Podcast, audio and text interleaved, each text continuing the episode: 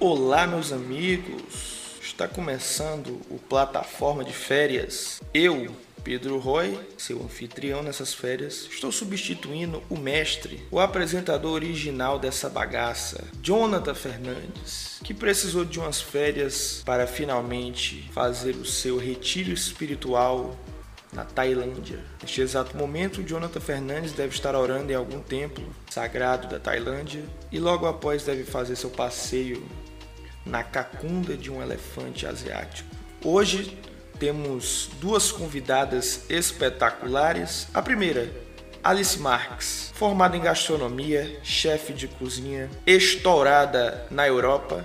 Para você que não acompanha a Alice, hoje ela está morando na Alemanha, realizando o seu sonho, né? Que é ser chefe de cozinha. Fico muito feliz quando há criano desses, com a criana, na verdade, alça esses voos em outros lugares em outro continente. E a outra convidada é a grande Ana Carolina, psicóloga e atualmente estudante de medicina.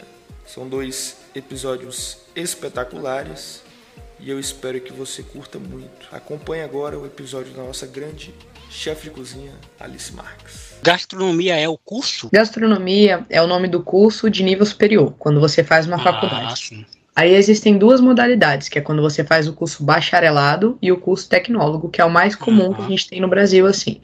Mas os dois cursos vão te dar só um melhor direcionamento, né? Porque daí você atinge o ensino superior de ter o diploma e tudo mais, para fazer um processo que seja mais de gestão, de gestão seja de pessoas ou gestão Sim. administrativa, ou assim mais a parte prática mesmo de cozinha, de técnicas básicas para ir empregando no mercado. Uhum. Mas você pode falar um pouquinho pra gente do começo, né? De como que você se interessou pela área. Sempre foi a sua vontade de fazer isso, sempre gostou de cozinhar. Assim. Jota, eu sou quase que um clichê nesse assunto, porque Aham. sabe aquela história do ah, eu quis desde pequenininha assim, rolou. Eu sempre, a minha família, é, nós somos todas pessoas muito afetivas, assim, tanto meu pai quanto a minha mãe gostavam muito de cozinhar, e para além de gostar de cozinhar, eu sempre gostei muito de comer, que é o que eu falo assim, que às vezes falta um pouco no quando as pessoas elas se apegam tanto à técnica, esquecem um pouquinho de Uhum. a comer.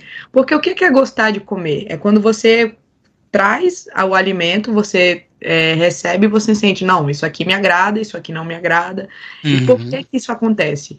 Claro que existe técnicas, existe um monte de coisa englobada nisso, mas eu sempre estive é, cercada dos meus pais que gostavam muito de cozinhar em casa, então eu cozinhava muito, cozinhava com meus amigos. Gostar de pessoas foi algo que me permitiu me destacar na minha área, porque é Uhum. impossível você só cozinhar. Para você conseguir Sim. sobreviver na gastronomia, você tem que gostar de gente, tem que gostar de lidar com gente, tem que gostar de entregar um serviço ali para as pessoas, porque é o que faz a, a diferença no mercado em si. Uhum. Mas eu cozinho desde pequena. Na época que eu estava no ensino médio, eu descobri que existia a faculdade de gastronomia, porque até Sim. então eu só sabia que eu queria ter um restaurante. Eu falava assim, não, um dia eu vou ter um restaurante, Uhum. vou empreender, vai acontecer. Mas quando eu descobri que tinha o curso de gastronomia mesmo, brilhou assim os meus olhos. Uhum. E daí acabei migrando, porque na época nós não tínhamos nenhum curso de gastronomia no estado. Hoje Sim. em dia no Acre já existe curso presencial de gastronomia na Estácio Unimeta, que inclusive foi um local onde eu dei aula por uns semestres. Hora. Acaba que muda muito o cenário para quem hoje em dia é jovem no Acre e quer se envolver com a gastronomia assim, em si. Mas foi uma escolha que mudou a minha vida, né? Eu Uhum. encontrei profissionalmente muito cedo e eu sou muito realizada mesmo por ter escolhido fazer gastronomia, porque o universo que a gastronomia me trouxe foram pessoas com uma vivência muito diferente da minha. É, a minha profissão é muito fácil para migrar, então eu já tive a Uhum. oportunidade de morar fora, não só do estado, mas do país. E eu estou, inclusive, construindo um processo para migrar novamente, porque é uma profissão muito mais flexível.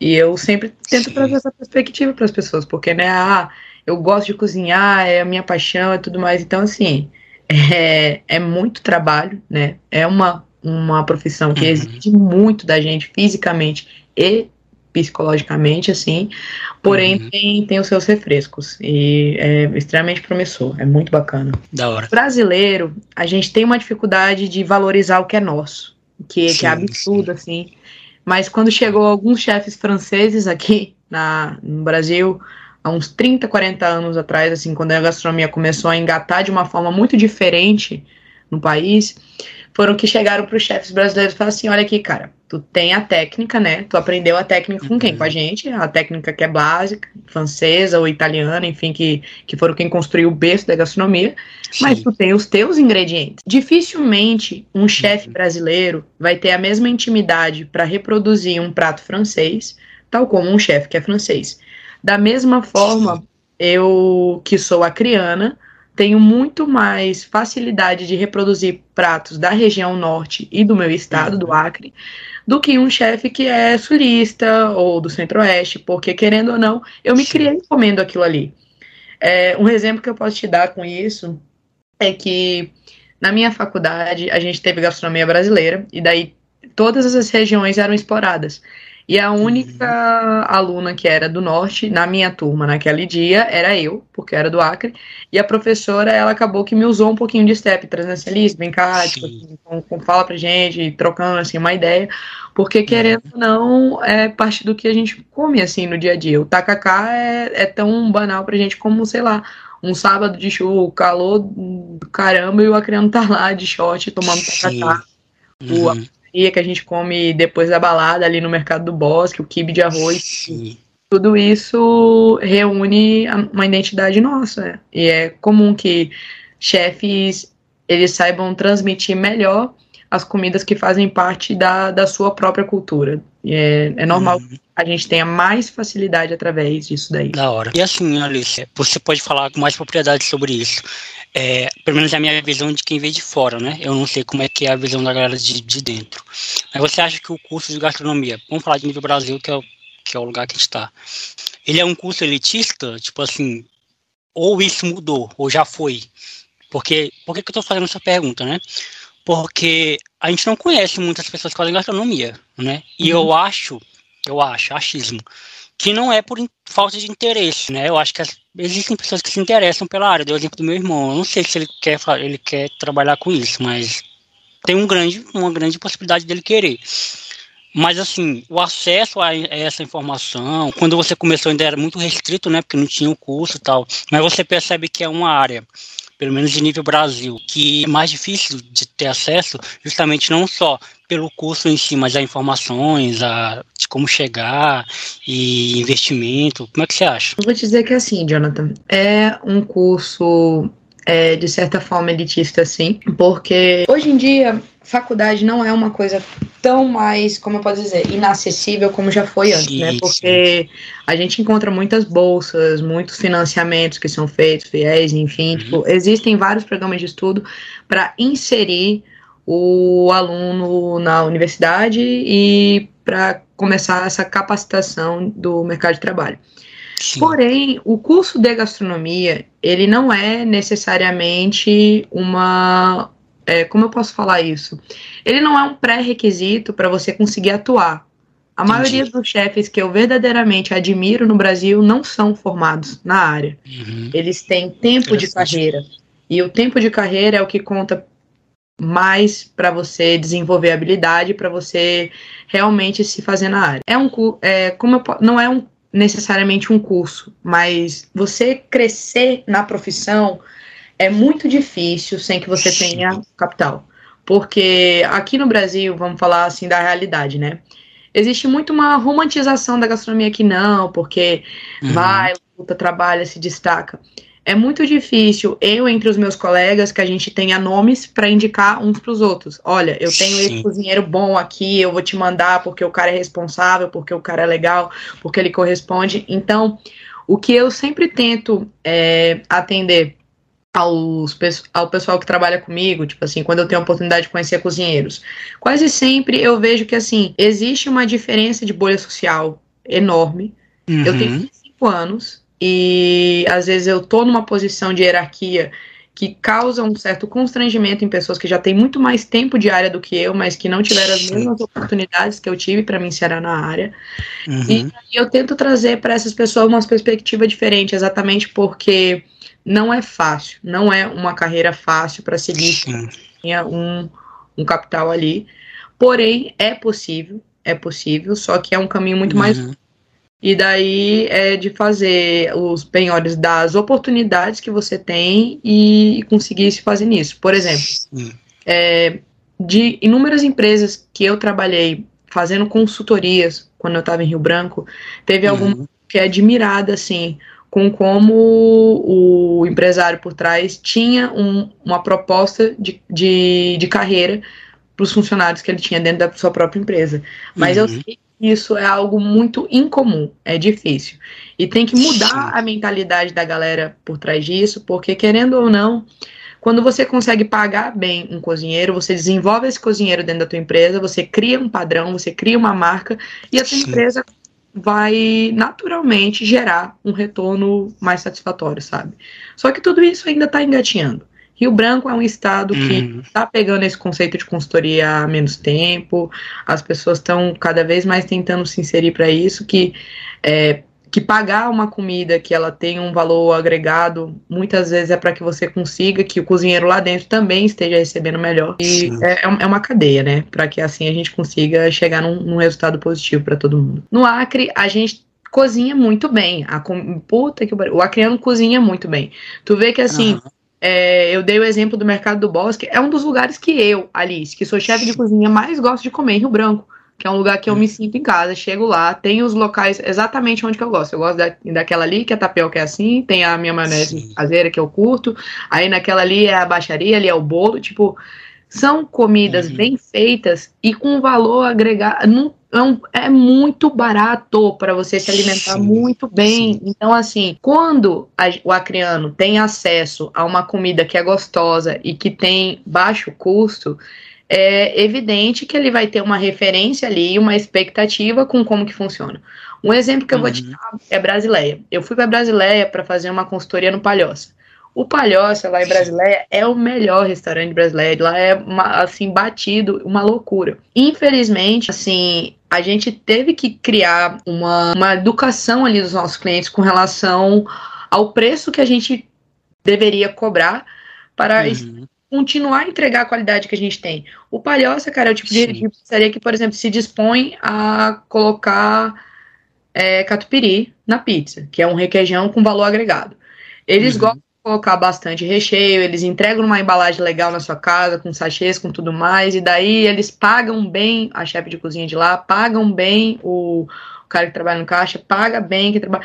E tudo uhum. isso para que a empresa, no final de contas, consiga pagar todas as suas demandas e ainda uhum. assim efetivar um lucro, precisa ser repassado para quem? Para o cliente. Aí em Rio Branco, nós já temos muito muitas pessoas que têm dinheiro para gastar com comida. Senão a gente não veria a quantidade de galerias que tem aberta ali, o Centerville, é, que abriu mais para a parte da, de cima, né, perto do shopping. Vai abrir uma nova galeria ali pertinho da Vila Rio também.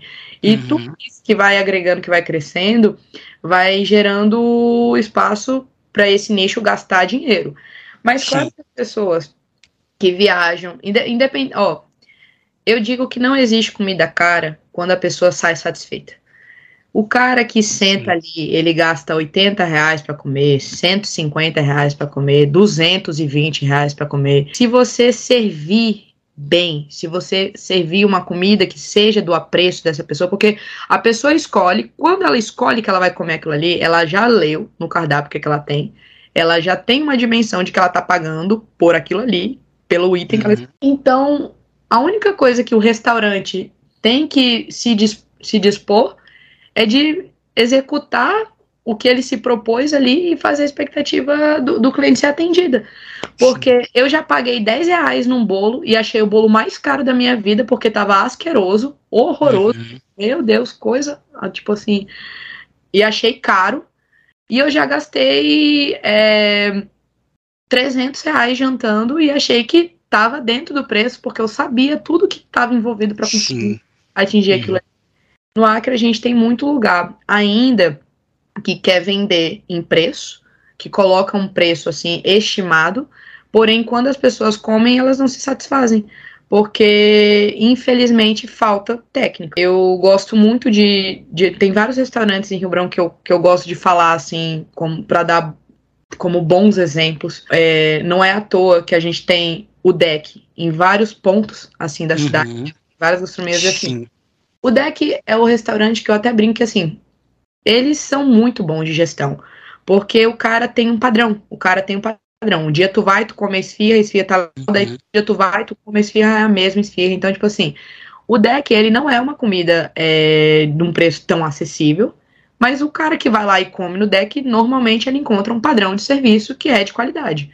Sim. É o melhor, é o melhor que tem na cidade? Talvez não, talvez tenha outras pessoas que elas entregam um serviço diferente que também seja concorrente direto com o deck e com um valor ainda mais acessível. Porém, eles desenvolveram uma, um, um, trabalho ali que é muito bonito para inspirar outras empresas de padrão uhum. que é, é, diferente, assim. Sabe aquele sensacionalismo uhum. da televisão que a gente fala, né? O Masterchef, ah, todo Sim. mundo gosta de ver a cozinha pegando fogo e ó, o chefe gritando, é dedo na cara, quebraria, paulada. Acontece muito, acontece muito. E a gente, a gente brinca, a gente fala que não, que não sei o que, mas é uma coisa que infelizmente a mídia até acabou trazendo uma normalização de alguns uhum. Atos que acontecem às vezes dentro das cozinhas. Quando eu me mudei, tipo assim, é, eu fiz a minha faculdade toda em Santa Catarina. Eu fui para lá em 2014, fiz o meu curso. E quando eu terminei o curso, eu mudei para os Estados Unidos. Lá foi a primeira uhum. vez em toda a minha vida que eu fui cobrada como uma profissional apesar de eu ter tido experiências antes trabalhando em cozinha, sempre eu era, ai, muito nova, é o primeiro emprego, ou é estagiária, ou é de uma forma muito diferente. Agora, quando Sim. eu estava lá, eu estava numa posição de ser estagiária, mas eu era cozinheira de linha, uhum. e eu uhum. tinha uma demanda imensa. Então, assim, quando a gente fala que trabalhar em cozinha é uma pressão, que você tem que ter um emocional bacana, que não, não tem como, ah, ou nasce ou não nasce. Não, não existe isso. Mas estar disposto e experiência, porque o tempo que as pessoas vão pegando de cozinha vai construindo essa identidade, que é quando a gente se entende onde uhum. que é a. Alice profissional e onde que é a Alice pessoa, que às vezes precisa deixar algumas coisas da vida Alice pessoa lá fora para conseguir atender uma demanda que ela tem ali dentro. Então, assim, era muito grito, era uma loucura. Meu inglês era horrível. Eu, eu cheguei lá, adianta fazendo uhum. Bosta, porque as pessoas gritavam, não sei o que, eu não entendi o que estava acontecendo às vezes, e tendo que me, me adaptar àquela, àquela loucura que era, assim, culturalmente falando. Uhum. Mas em compensação, eu tinha o quê? O salário. O salário lá, Sim. o poder de compra dos Estados Unidos em si, faziam parecer aquela gritaria, aquela loucura toda assim, fichinha no dia a dia, porque depois eu uhum. me realizava na minha vida pessoal. Mas Sim independente de ser lá ou de ser aqui no Brasil, trabalhar com restaurante sempre vai existir uma cobrança muito grande, porque é, comida ela, ela tem uma, uma pressão com relação a desperdício, com relação a pré-preparo, com a gente saber do que, que a gente está fazendo, porque senão é impossível atingir bons salários. Normalmente, os uhum. cozinheiros que ganham os melhores salários, ou chefes de cozinha que ganham os melhores salários, estão muito mais atribuídos a enormes responsabilidades. E uhum. é por isso que assim, ah, às vezes tu gosta do teu trabalho, é um lugar bacana, é de boa, tu tem dois dias de folga na semana, é um local que você se sente mais feliz, mas você não tem um salário tão bom lá. Quando você começa a encarar a responsabilidade de um salário maior, porque você está trabalhando com um restaurante de alta gastronomia onde o preparo é muito mais intenso, onde normalmente tem menos pessoas trabalhando para conseguir submeter aos pratos, daí a conversa já é um pouquinho mais, mais braba, mais diferente. Inclusive, eu, como chefe de cozinha, que a minha primeira oportunidade de ser chefe de cozinha foi no Acre, eu sempre tentei ter uma postura diferente do que assim a maioria dos meus chefes tinham comigo, mas em diversos momentos eu me pegava assim na, no mesmo no mesmo feeling que eles, na mesma na mesma é, exaltação assim, naquela coisa da correria Sim. do prato, porque enfim, quando tem um cliente no teu salão que está pagando 89 reais no prato, O mínimo que você quer é que o prato esteja do padrão dos 89 reais que o cara tá pagando. Porque senão, não é só o meu nome, que era chefe daquela equipe, que vai ali na roda. É o nome da empresa e a pessoa uhum. não retorna. Se a pessoa não retorna, como é que eu pago o salário da minha equipe? Como é que eu pago o meu salário? Como é que eu pago o, o dono da empresa? Não, não tem como. Então, toda essa pressão está em cima de quem? Do chefe de cozinha. E ele que tem o objetivo de entregar um resultado. Quando a gente faz consultoria com empresa, fica ainda mais evidente essa situação de você entregar um resultado, porque eu não entro ali numa empresa para assumir aquela equipe, não. A partir de hoje essa equipe é minha, vai tocar do meu jeito. Eu entro ali para fazer uma revolução, porque aquela empresa uhum. vai ter que uhum. ficar sozinha depois do período que eu passar por ali. Então, as coisas acontecem muito rápidas, é muito desconfortável para quem já estava trabalhando de uma forma, porém, no final, todo mundo costuma ficar muito satisfeito de como é possível realizar as coisas de uma forma diferente, sabe? De uma forma que dá mais lucro para a empresa e que Sim. dá um conforto, assim, para quem está trabalhando na área.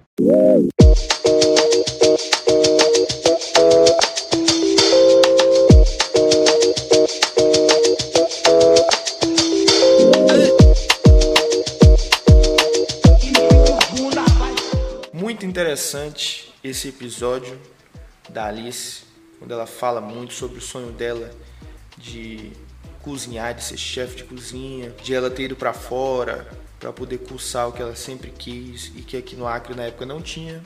Mas graças a Deus hoje nosso estado ele já conta com um curso de gastronomia como ela disse, na Estácio Unimeta. E isso é um avanço muito grande pra gente que é aqui do norte, porque é muito difícil pra gente sair daqui, porque necessita de toda uma estrutura familiar, econômica para você morar em outro lugar.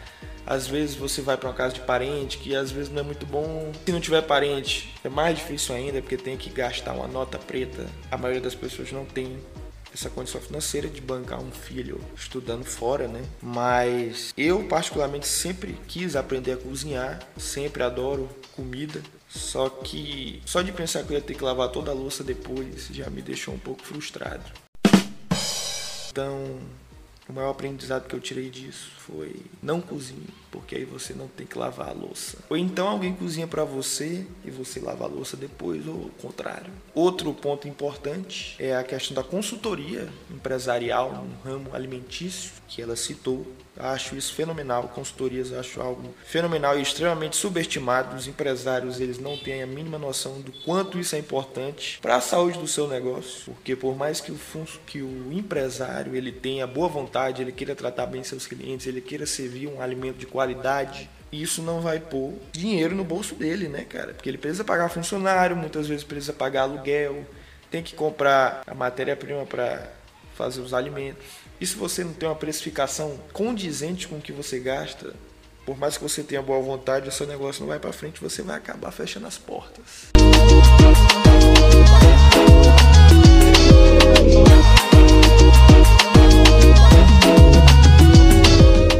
Acompanhe agora o episódio da Ana Carolina, psicóloga estourada aí fazendo medicina no Paraguai.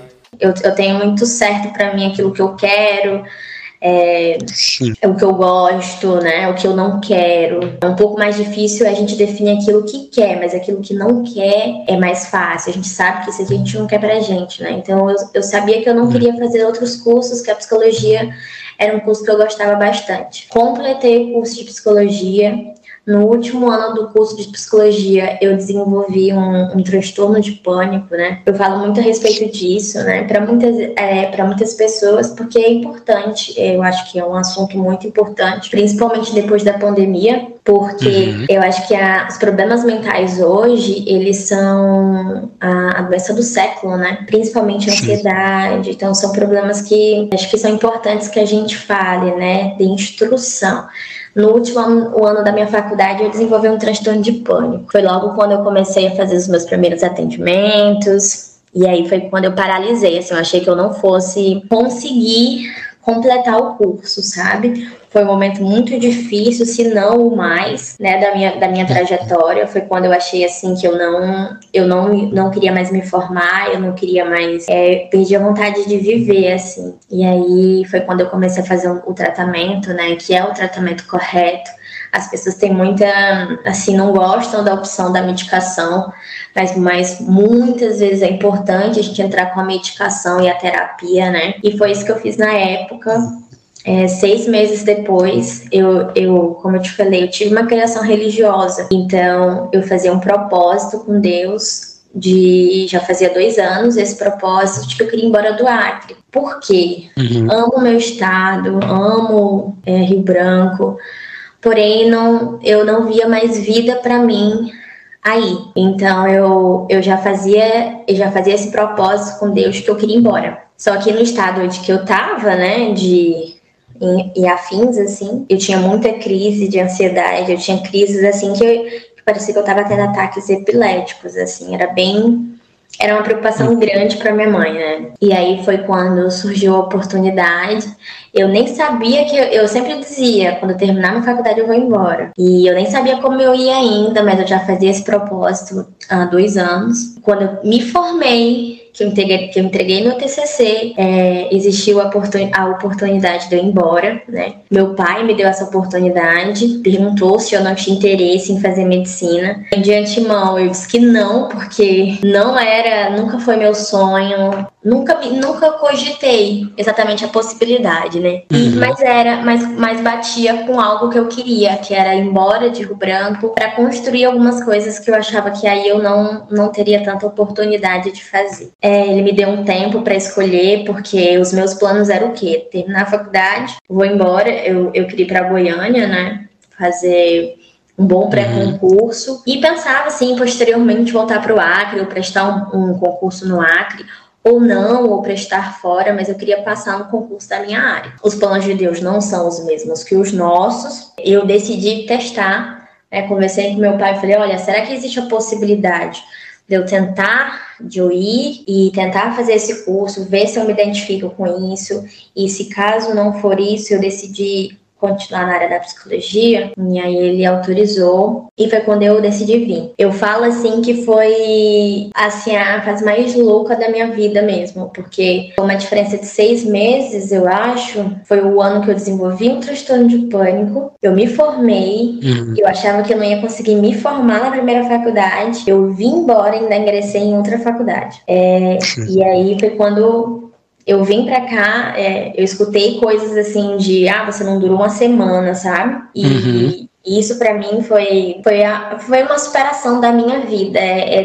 tem a ver com a minha vida, com a minha trajetória, com com, com os meus sonhos, com aquilo que eu acho que Deus quer para mim. E aí eu decidi vir. Jonathan, eu vim, eu não sabia fazer um arroz quando eu cheguei aqui Sim. em Foz. Eu moro em Foz do Iguaçu e estudo no Paraguai, né? Tem uma Sim. ponte aqui, eu moro na fronteira, então atravesso todos os dias a ponte e volto todos os dias, né? Eu cheguei aqui em Foz, eu não sabia fazer um arroz. Eu cheguei aqui sem conhecer ninguém, sem ira nem beira, sem nunca ter morado sozinha, sabendo que eu tinha um problema psicológico que era grande, sabendo que eu não tinha é, ninguém aqui para me socorrer, como eu tinha o suporte da minha casa, da minha família. E eu, eu acho que foi uma fase que eu decidi assim: ou vai ou racha, entende? É, é difícil estar tá aqui, a língua não é fácil, tá?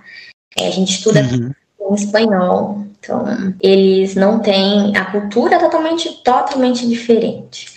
Então foi por conta disso também que eu decidi morar no Brasil, né? Porque eu, eu tenho uma locomoção, então para mim fica um pouco mais fácil, né? Porque quem não tem locomoção fica muito mais difícil.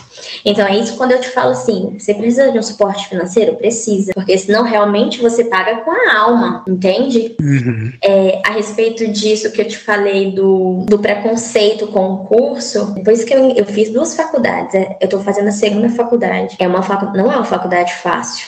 As pessoas que têm em mente, as pessoas que, que cursam essa faculdade no Brasil, que, que podem ter em mente aquilo que eu já tive um dia, elas devem abrir a cabeça, porque as coisas não funcionam assim. É um curso, sim, que é difícil, tá? É um curso, assim, que você não leva, você não arrasta com a barriga. Na minha sala entrou, na época, mais de 120 alunos numa sala. Por sala, a minha sala era de número I. Então você imagina, uhum. são 120 alunos por cada sala até a letra I. É, hoje, as salas já, já foram desfeitas, sabe? Porque é, é difícil você ingressar numa faculdade dessa, não, porque você não faz prova para ingressar. Mas é difícil você permanecer numa faculdade dessa e você se formar, porque não tem uhum. nada de, de que lá não presta, de que lá. Não a estrutura é um pouco ruim. Para quem não conhece, nunca veio no Paraguai, o Paraguai ele é um, é um lugar onde a moeda deles vale um pouco menos que a nossa, né? Uhum. Então, assim, é um país mais pobre. A pobreza que a gente acha que o Brasil tem, quem vier aqui no Paraguai vai ver o que é pobreza. Então, assim, a medicina no Paraguai enriqueceu um pouco o lugar, veio meio que para levantar mesmo a, o capital deles, né? Sim. Então, assim, não é, um, não é um curso fácil, não é um curso que se leva com a barriga, é um curso que ou você sabe ou você não sabe. Você não leva o curso como eu vi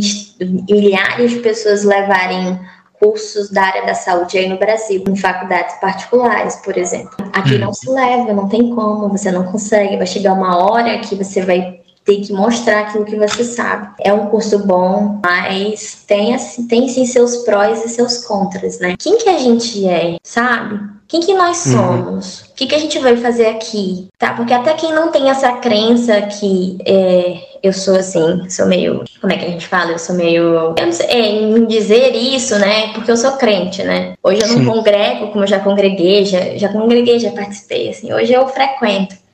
Mas. Uhum eu fico pensando, as pessoas que acham que caíram aqui no mundo de bandeja e não tem nenhuma crença sobre nada nessa vida, não que esteja errado, tá? Cada um acredita no que quer e tá tudo certo. Não há problema nisso.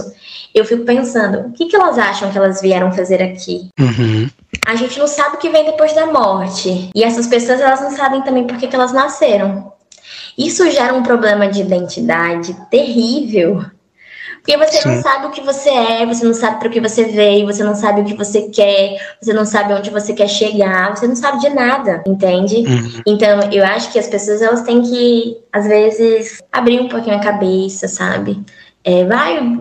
É, eu sei que é difícil, assim, ir pro lado da psicologia, porque a psicologia não é um curso barato, não é um curso. É, eu nunca vi, eu já atendi em postos de saúde assim, por trabalho voluntário, mas eu não sei como funciona na questão pública, assim, né? Eu sei que não é fácil você pagar, sei lá, 100, 120 reais numa consulta por semana. Uhum. Nem todo mundo tem essa condição, né? A gente tem que colocar o pé no chão que metade da população brasileira não pode fazer isso, Sim. entende? É, mas eu acho que a gente tem que tentar evoluir na medida do, no qual a gente se encaixa, assim, na medida do qual a gente é possível pra gente, sabe?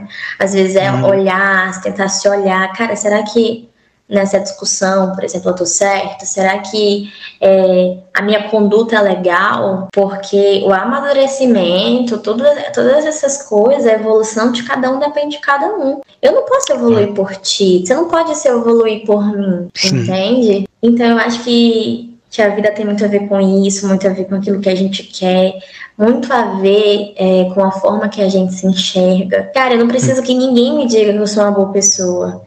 Eu não preciso dizer para ninguém aquilo que eu faço pelas outras, porque eu sei quem eu sou.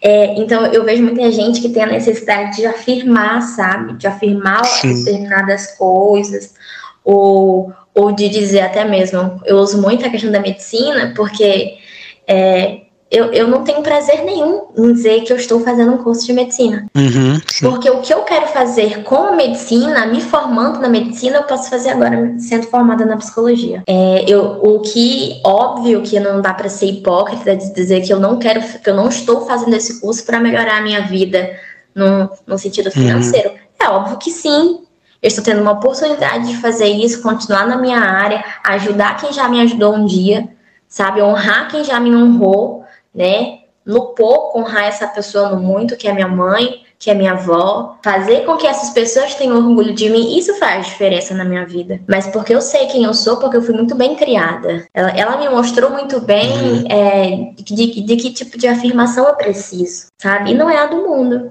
Então, por isso que, é, como eu te falei, tive ausência de pai, é, não tem como você falar assim, que a ausência do pai não influencia na sua vida, vai influenciar sim.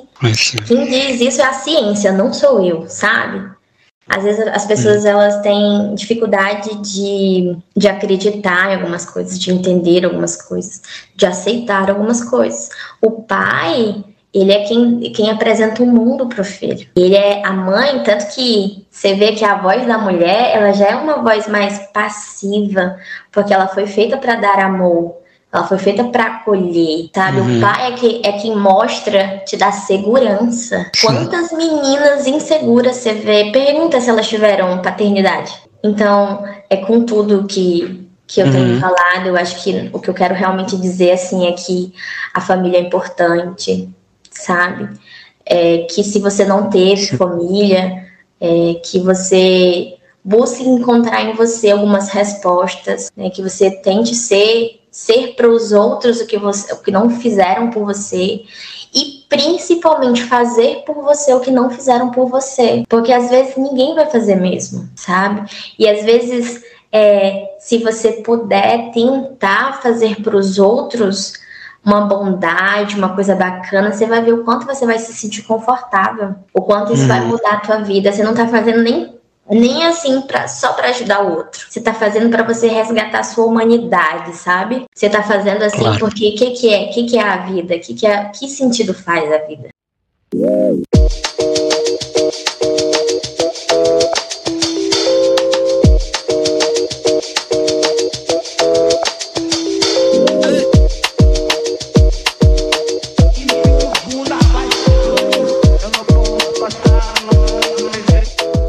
Você ver como são as coisas, né? Nesse episódio da Ana Carolina. A menina tava vivendo uma vida totalmente diferente, ali na psicologia, fazendo atendimento, é, tendo crises psicológicas, né? Não tava bem na cabeça e de repente tudo na vida dela mudou. Ela se mudou, foi fazer outra faculdade, tá feliz com isso. Isso é muito importante para você ver que tudo pode mudar, tudo passa, tanto para bom quanto para ruim. Tenha fé em Deus se você acredita em algum Deus aí, que sempre há uma esperança aí, sempre há uma esperança, meu amigo. Confia aí no que você acredita, tenha paciência que é o principal e só vai, meu amigo, só vá.